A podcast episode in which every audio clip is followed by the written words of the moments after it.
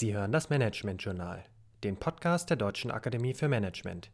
Ich bin Julian Stahl.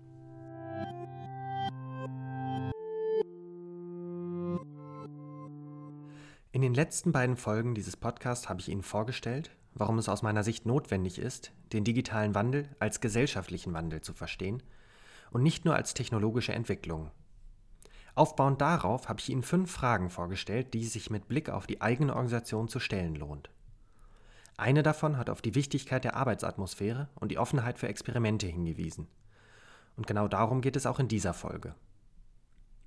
Stellen Sie sich vor, Sie beginnen einen neuen Job in einer Organisation Ihrer Wahl. Sie starten voller Motivation mit neuen Ideen und einer Menge Energie. Allerdings merken Sie schon nach kurzer Zeit, wie Sie sanft abgebremst werden. Mit Sätzen wie das machen wir aber schon immer so, oder dem Verweis auf bestehende Hierarchien und Kommunikationswege wird die anfängliche Offenheit und Neugierde oft schnell minimiert. Und da natürlich niemand gleich zu Beginn gerne negativ auffällt, halten sie sich wahrscheinlich erstmal zurück. Wer will schon unangenehm auffallen, sei es durch übermäßiges Nachfragen oder Überengagement. Das führt aber zu dem Problem, dass ein Gefühl der Unsicherheit entsteht und Mitarbeiterinnen sich nicht mehr trauen, offen ihre Ideen, Fragen und Meinungen zu äußern. Aber gerade dann, wenn wir auf viele Perspektiven angewiesen sind, wenn Veränderungen anstehen, wenn Innovation gefragt ist, spätestens dann braucht es die Stimmen aller im Team. So zum Beispiel auch, wenn wir uns den Herausforderungen des digitalen Wandels als gesamte Organisation stellen wollen. In einer solch unsicheren Situation, in der niemand alleine wissen kann, wohin der Weg führt, ist es entscheidend, dass Unsicherheit zugelassen wird, Fragen gestellt werden und alle ihre Ideen äußern können. Unabhängig von Hierarchie und Erfahrung. In der Managementforschung wird dieses Thema unter dem Stichwort Psychological Safety betrachtet. Die Managementforscherin Amy Edmondson fasst das Konzept folgendermaßen zusammen. Psychological safety is a belief that one will not be punished or humiliated for speaking up with ideas, questions, concerns or mistakes.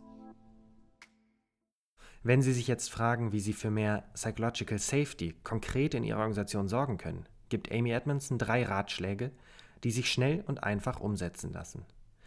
Erstens machen Sie immer wieder klar, dass die Herausforderungen für alle neu sind. Niemand genau weiß, welcher Weg der richtige ist und sie daher alle aufeinander angewiesen sind. Zeigen Sie zweitens, dass auch Sie im Experimentieren Fehler machen und tauschen Sie sich über Ihre Erfahrungen und Misserfolge aus. Und drittens, fragen Sie nach. Der beste Weg, Ihre KollegInnen zum Nachfragen zu ermutigen, ist es selber Fragen zu stellen. Zeigen Sie Ihr Interesse und Ihre Neugierde an anderen Perspektiven. Es gibt dazu auch etwas ausführlicher einen tollen TED-Talk von Amy Edmondson, den wir natürlich in den Show Notes verlinken. Falls Sie noch skeptisch sind, ob Psychological Safety tatsächlich einen Unterschied machen kann, ist abschließend vielleicht noch eine aufwendige Studie von Google interessant. Google wollte wissen, warum manche ihrer Teams erfolgreicher sind als andere. Es gab viele Vermutungen, zum Beispiel, dass einzelne Teammitglieder besonders klug oder motiviert sind. Umso größer die Überraschung in der Analyse.